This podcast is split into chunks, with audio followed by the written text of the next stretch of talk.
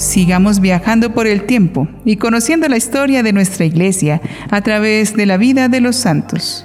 Por ello disfrutemos de un nuevo episodio del Catálogo Divino. Las hermanas trovadoras queremos compartir con ustedes más historias de santidad, deseando que en sus corazones se haga más fuerte el deseo de agradar a Dios y hacer el bien cada día de sus vidas. No esperemos más y conozcamos a los santos que la iglesia venera hoy, 15 de julio. Algunos de ellos son San Buenaventura, religioso, cardenal y doctor de la Iglesia. San Abudemio de Tenedo, mártir. San Andrés Guyen Kim Tong Nam, mártir. San Ansuero Abad y compañeros monjes mártires. San Atanasio de Nápoles, obispo. San Catulino, diácono y compañeros mártires. San David de Suecia, obispo. San Felipe de Alejandría y diez niños mártires. San Félix de Tibiuca, obispo y mártir. San Gumberto de Anschbach, abad. San Jacobo de Nisibe, obispo. San José de Tesalónica, obispo. Y Beata Ana María Hawowey, virgen y fundadora. Hoy conoceremos la historia de un valiente catequista mártir de Vietnam. Él es San Andrés Guyen Kin Tong Nan. Andrés nació en Go Thi, Tonkin, al norte de Vietnam, en 1790, en el seno de una familia cristiana.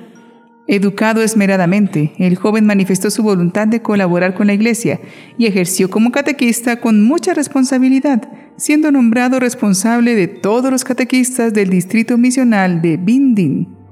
Por otro lado, su prestigio como persona honesta le valió el nombramiento de alcalde de su pueblo, puesto que aprovechó para parar cuantos golpes persecutorios pudo contra la comunidad cristiana. Un sobrino suyo, a quien él había reprochado una conducta desarreglada, lo denunció como cristiano. Fue arrestado y llevado a Bindin. Encarcelado, se le permitía, sin embargo, salir y visitar a los suyos, y por temer represalias contra su familia, no huyó.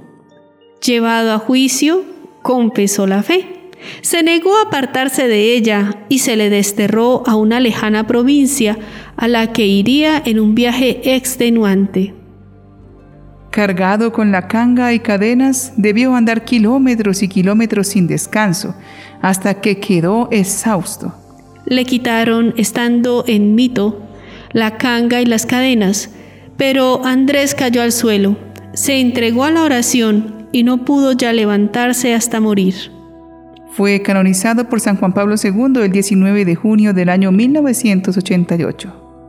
San Andrés Guyen hace parte de los 117 mártires encabezados por San Andrés Dunglac de las regiones asiáticas de Tonkin, Annam y de la Cochinchina, actual Vietnam, con distintas fechas de martirio entre los años 1740 a 1883.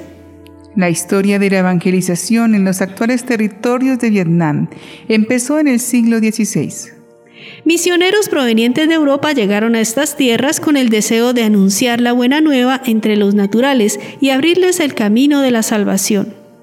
Entre los vietnamitas fueron muchos los que acogieron con alegría el mensaje de Cristo. Sin embargo, en la medida en que el cristianismo se fortalecía e iba generando un mayor impacto en la vida social y la cultura, otros tantos escogieron la ruta del repudio y la violencia en contra de los conversos especialmente los siglos XVIII y XIX, fueron cruentos en este sentido con el sacrificio de numerosos cristianos.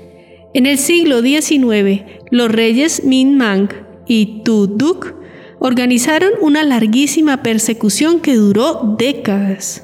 En el año 1833, Minh Mang emitió una orden que prohibía la actividad misionera y obligaba a todo aquel que se reconocía cristiano a renegar públicamente de su fe, bajo amenaza de severos castigos, la cárcel o la muerte. Este gobernante y su sucesor llamado Tu Duc pretendieron imponer el confucianismo de manera excluyente. Lo más extremo ocurrió a mediados del siglo antepasado. Entre 1848 y 1860 fueron proclamados hasta seis edictos acusando a los cristianos de conspiradores y representantes de intereses políticos foráneos. Esos 12 años representaron la radicalización de lo que ya venía pasando en Vietnam desde la llegada de los primeros evangelizadores. La historia religiosa de la iglesia vietnamita señala que han existido un total de 53 edictos firmados por los señores Trin y Guyen o por los reyes, que durante más de dos siglos, en total unos 261 años entre 1625 y 1886, han decretado contra los cristianos persecuciones, una más cruel que la otra. Son alrededor de unas 130.000 las personas víctimas caídas por todo el territorio de Vietnam. A lo largo de los siglos, estos mártires de la fe han sido enterrados en forma anónima, pero su recuerdo permanece vivo en el espíritu de la comunidad católica. Por nacionalidad y estado de vida, están clasificados así. 11 españoles, todos dominicos, seis obispos y cinco sacerdotes. 10 franceses, todos de las misiones extranjeras de París, dos obispos, ocho sacerdotes. 96 vietnamitas, entre ellos 37 sacerdotes, 11 de ellos dominicos. También 59 cristianos, entre ellos un seminarista, 16 catequistas, 10 terciarios dominicos y una mujer laica. Y en el lugar del suplicio, el edicto real, colocado junto a cada uno de los ajusticiados, precisa el tipo de sentencia. 75 condenados a la decapitación.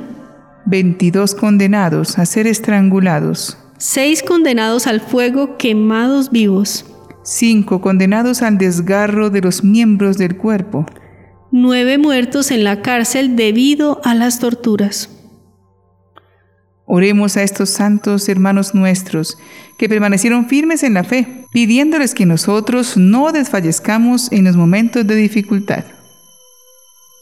Señor, te pido valor y es para afrontar todas mis dificultades. No dejes que mi ánimo decaiga. Tú eres mi fortaleza y mi boca fuerte, mi escudo protector ante la adversidad que nunca quedemos confundidos los que en ti ponemos nuestra fe y nuestra esperanza. Mi corazón quiere sentir en todo momento que se llena de tu confianza y con todas sus fuerzas quiere salir dispuesto a servir y a comprometerse con el logro de todos mis sueños.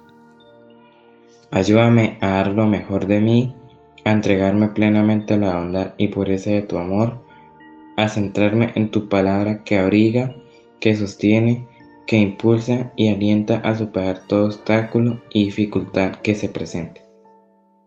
Ayúdame a explorar la profundidad de mi ser, a escudriñarme bien a fondo y encontrar todos esos talentos que has sembrado en mí para conseguir el éxito y la felicidad en todas y cada una de las tareas que debo realizar.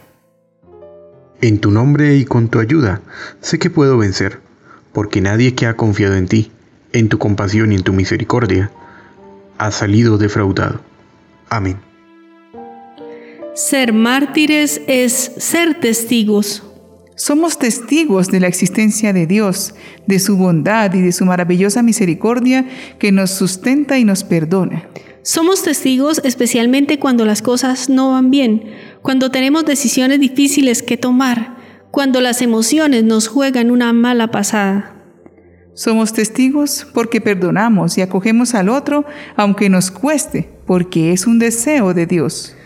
Porque hacemos las cosas iluminados por la fe, creyendo en que lo que Jesús nos enseña es mejor que lo que se piensa humanamente.